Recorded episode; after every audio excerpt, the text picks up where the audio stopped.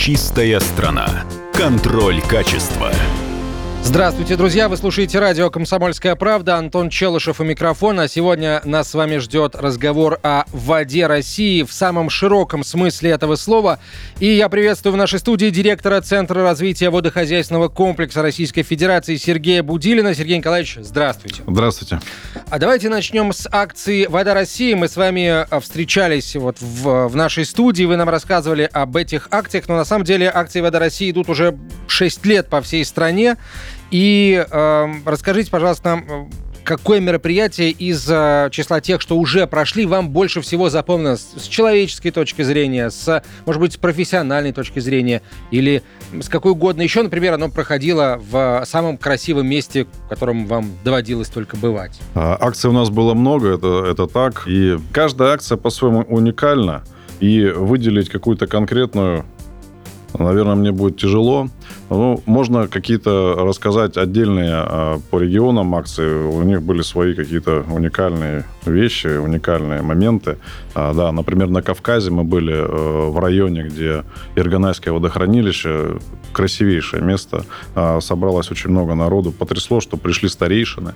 Вот, и был такой праздник э, в этом районе. Все очень душевно друг к другу относились, поддерживали, и мы сделали достаточно большую работу за достаточно короткий промежуток времени. А, мы убрали с территории достаточно большое количество мусора. Вот, сами это все увидели, и там есть отдельная проблема, потому что это все стекает в одну точку с гор. Вот, и народ увидел это сам и поучаствовал, убрался. Вот.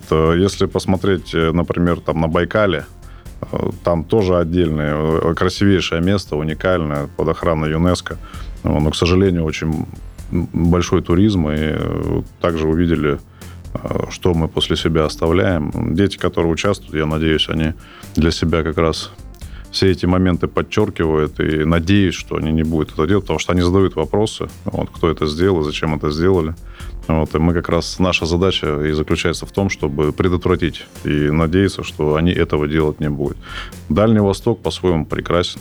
Э, мы были э, как раз э, там акция, на которой принимал участие министр. Понятно, что у них очень плотный график, официальное мероприятие, но он посвятил время нам и вместе с нами поучаствовал в акции – пообщался с людьми, которые пришли, э, поблагодарил многих. Э, мы обычно мы на таких акциях активистов отмечаем э, отдельными грамотами, то есть какие-то призы, чтобы они были вовлечены, и у них осталась память о том, что они делают такое доброе дело. А что вообще сами люди говорят вот во время таких мероприятий, после таких мероприятий? Какие у них эмоции, впечатления остаются?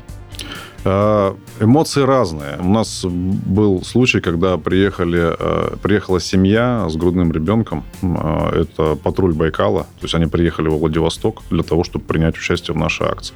То есть у них уже какой-то такой э, семейная такая преемственность, и они ребенка маленького с собой на вот этой переноске носят и э, вот, делают доброе дело.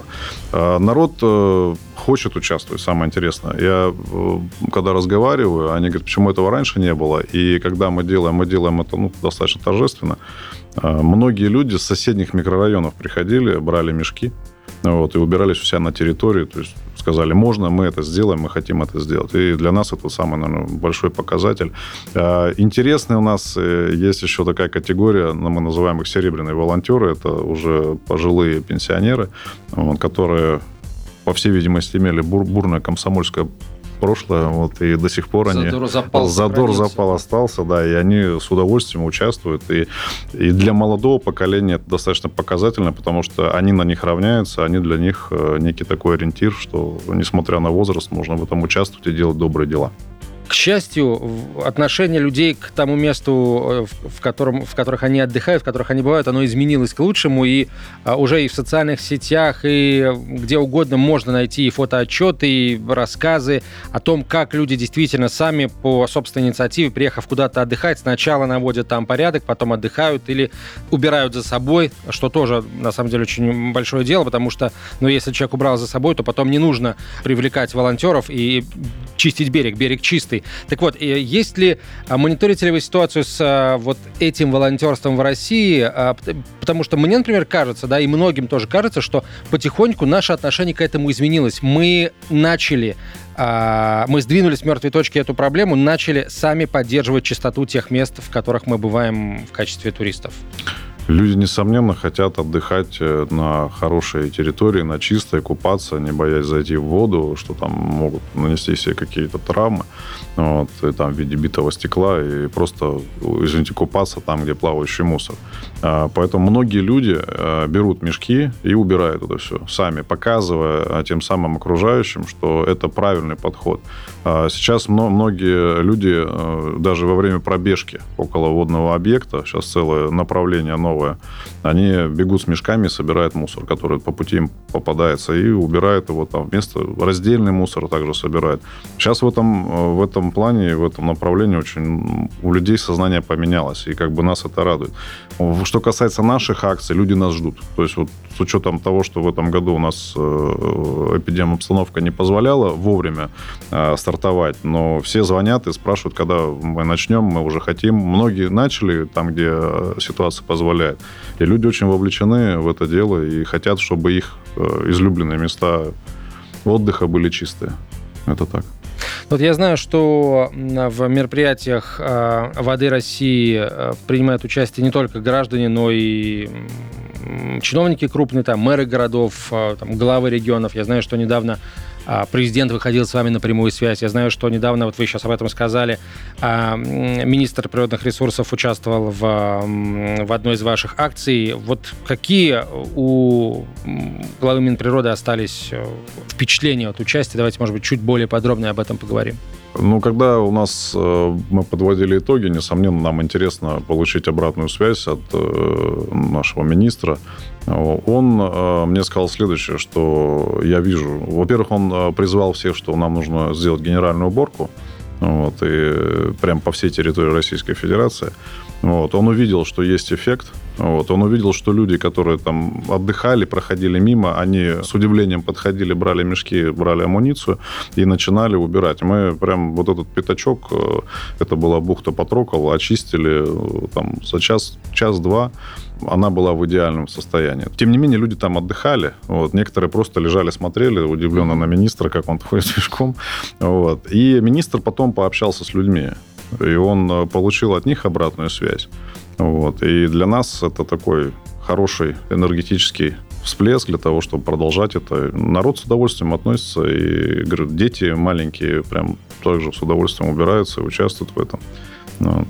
Мы хотим даже проводить некие такие как соревнования, кто больше соберет. Мы делаем лотереи, то есть, ну, так, чтобы у людей была какая-то мотивационная составляющая, они с удовольствием э, на это реагируют и то есть в мешок с, ты запихиваешь мусор, а из мешка можешь вытащить счастливый билет. Но да. у нас э, принцип какой? Ты задача в соревновательном эффекте, и чем больше мешков ты соберешь, тем больше шансов тебя выиграть. И вот, собственно, потом ты можешь этот лотерейку, э, которая в барабане крутится, все по-честному, вот, э, вытаскивается там детьми те же номерки, и если у тебя совпадает, то, собственно, ты получаешь приз.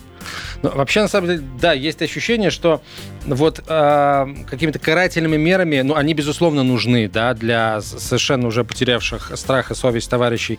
Но одними карательными мерами проблему мы точно совершенно не решим. И вот воздействие именно на детей, да, это ключевое направление. Нам надо вырастить поколение, новое поколение тех, кто, у кого уже не будет никаких сомнений, на, можно мусорить или нельзя, надо убирать или нельзя убирать. Вот вам э, насколько э, помогают представители образования, там, школы, например, или, может быть, даже само Министерство просвещения каким-то образом э, участвует в пропаганде этого вида деятельности?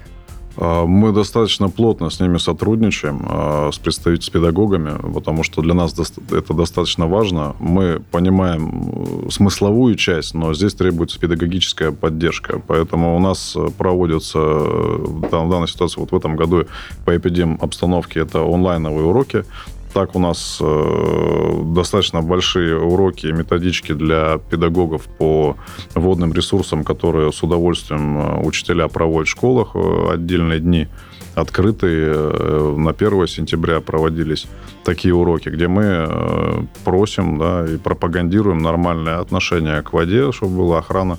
И собственно, уборка этих территорий. Первое. Второе – это экономия, бережное отношение к воде, то, что тоже важно. К сожалению, у нас э, ресурс, он хоть и возобновляемый, но к нему нужно относиться очень осторожно и бережно. Мы сейчас прервемся на короткую рекламу об акции «Вода России». Мы говорим в нашей студии директор Центра развития водохозяйственного комплекса Российской Федерации Сергей Николаевич Будилин. Продолжим через несколько минут. Оставайтесь с нами.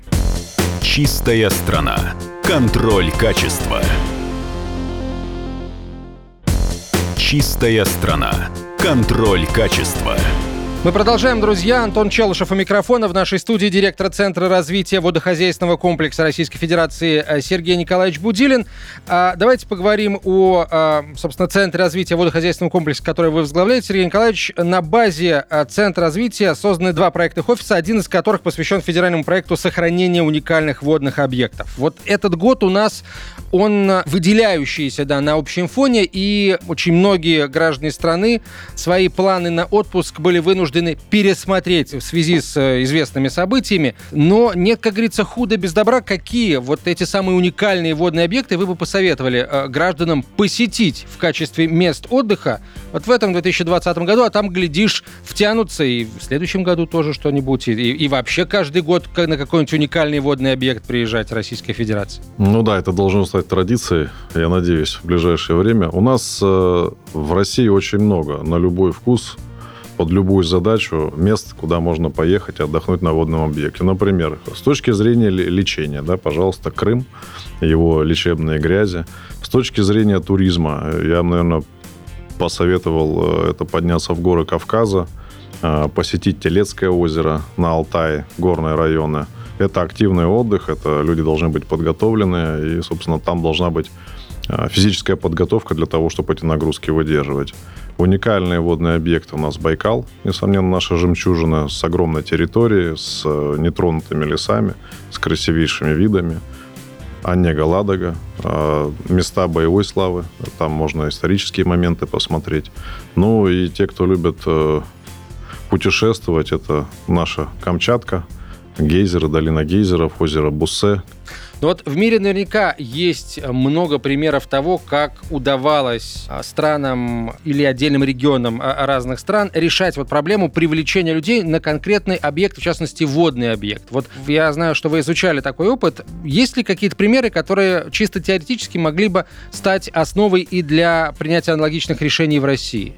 Они э, все известны, и мы их уже при, при, применяем. Ну, в качестве примера, там, Финляндия, они привлекают волонтеров, которые убирают территории там, заповедников, особо охраняемых природных территорий, и администрация этого заповедника дает возможность э, те, кто принимает активное участие, бесплатно пожить на территории этого заповедника, там им предоставляется вся инфраструктура в пользовании, это как некая такая плата, что ли, там, или по поощрение за то, что они активно участвуют. У нас э, в этом плане все достаточно развито, потому что мы используем такие же, то есть наши волонтеры, они убирают водные объекты, на ОПТ они строят экотропы, а, помогают как проводники э, людей, водят группы.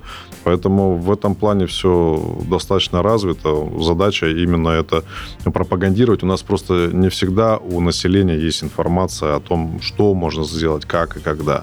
Поэтому здесь э, мы сейчас с этим работаем, мы пытаемся интегрировать, потому что волонтерское движение, эко-волонтерство у нас э, очень активно с года экологии э, развивается. У нас помимо волонтеров, которые на территории заповедников работают, наших волонтеров, и есть волонтеры, которые занимаются посадкой леса. То есть это все волонтеры, с которыми мы сотрудничаем, которые с удовольствием участвуют в наших акциях, мероприятиях и, собственно, помогают всем людям, которые тоже хотят посетить вот эти места и получить какие-то новые знания. Ну, давайте не о тропе, а о целой артерии а, поговорим, в том числе транспортно. Я имею в виду Волгу. А, я знаю, что вы курируете федеральный проект оздоровления Волги. В каком состоянии сейчас а, главная река европейской части России, кто-то скажет всей России, но жители Сибири, наверное, с этим не согласятся, находится? И какие мероприятия по ФЕД-проекту запланированы на этот год? Это наша великая река, а, и она антропогенно нагружена. Здесь нужно признать, потому что очень много народу живет, и очень много а, промышленных предприятий сосредоточено. А, собственно, все мы эту воду используем. У нас есть необходимость повысить качество этой воды и заниматься ее помогать ей оздоровляться, потому что мы пользуемся ей повсеместно и ежедневно. В рамках проекта у нас запланировано мероприятие первое для того, чтобы обеспечить качество воды. Это среда обитания рыбных э, ресурсов. Это мы эту воду пьем э, используем в сельском хозяйстве, поэтому задача повысить качество – это модернизация очистных сооружений крупных городов, э, которые стоят на речке, вот, которые, собственно, ее эксплуатируют. А дальше мы работаем над минимизацией ущерба и оздоровлением реки в результате подтопления судов. Она была развита водной артерией. Это внутренний водный транспорт. Это достаточно эффективный вид транспорта, потому что позволял в свое время э, перевозить и пассажиров, и достаточное количество грузов, помогал железной дороге, автомобильной дороге э, во время сезона навигационного. Но бывает такое, что и бросают суда, и э, различные бывают аварийные ситуации. И на сегодняшний день мы сделали инвентаризацию. По данным э, природоохранной прокуратуры, свыше 300 судов сегодня затоплено на территории Волги находится. Большая часть в Астраханской области, в Низовьях. И, собственно, мы их инвентаризировали. У нас задача 95 судов до конца реализации проекта, мы начнем это в 2022 году, а, поднять и утилизировать. Вот 95 из более чем 300, правильно ли я понимаю, что это те останки судов, которые наиболее сильно либо мешают судоходству, либо вредят экологии? Да, мы посмотрели те, которые непосредственно представляют угрозу, потому что они разные. То есть они все уникальные, и суда, и тип судов, и зона затопления, и, собственно, ущерб, который они могут наносить, потому что мы должны понимать четко, что там нету ГСМ, который mm-hmm. может в баках остаться, там нету каких-то грузов, которые утонули вместе с судном. Поэтому здесь э, очень осторожно к этому подходим, чтобы не сделать вторичное загрязнение, и, не дай бог, не сделать катастрофическую ситуацию, чтобы это потом не убежало в низовье и не нанесло больше вред. Поэтому здесь э, достаточно осторожно к этому будем подходить. Еще раз повторюсь, каждый проект уникальный, и мы сегодня должны к этому очень э, подойти внимательно. Ну, давайте обсудим тогда международную повестку, если позволите. Как складываются у нас отношения с соседями по водной тематике и какие вопросы сейчас на повестке дня, можем ли мы их решить? У нас 9 сопредельных государств. А с каждым, ну, это, который находится с, по нашей границе, это порядка 7,5 тысяч протяженной границы водной. Да, по этим трансграничным мы их называем водные объекты. То есть либо речка течет от нас к нашим соседям, либо от них нам. Вот. И здесь э, два вопроса. Вопрос э, ресурсный, и вопрос качества воды. На, на сегодняшний день у нас э, подписаны соглашения двусторонние, по которым работает специализированная комиссия, такая сугубо бюрократическая машина. И в основном вопросы касаются именно качества, потому что вопросы вододеления, они более-менее урегулированы, но вопрос этот, э, напряженность в этом вопросе нарастает, потому что, к сожалению, происходят климатические изменения, это надо признать, и э, водность некоторых водных объектов, она падает, то есть воды не хватает. Как ресурса. И один из важных аспектов – это качество. А, и в рамках этих э, договоров и договорных отношений работы комиссии проводятся э, работы по мониторингу качества воды, а, отрабатываются различные схемы а, работы совместной межгосударственной по линии чрезвычайных ситуаций, то есть это обмен данными и плюс даже некая локализация сил, которые предотвращают, если происходят какие-то негативные выбросы, сбросы каких-то загрязняющих веществ. Э, собственно, мы должны это локализовать. Но то, что вот у нас, э, к сожалению, произошло в Норильске, вот, вот такие вещи должны быть очень мобильные и разворачиваться э, достаточно быстро для того, чтобы снизить ущерб. Вообще весь ход истории и количество, скажем, инцидентов, сложность разрешения вопросов, связанных с вододелением, наводит поневоле на мысль о том, что ну, в историческом смысле, наверное, вода уже, в принципе, и сейчас, можно сказать, дороже нефти. А пресная вода, вода для питья, вода для полива сельхозугодий. А как у нас обстоит дело сейчас с достаточностью пресной воды? Угрожает ли что-нибудь этому показателю и какие перспективы? Я не знаю, это секрет или нет, у нас пресной воды во всем мире 1%, который для потребления. Так что, ну, чтобы понимали, да, потому что все там мало, ледни, мало, ледники, да, мало. морская вода, океаны.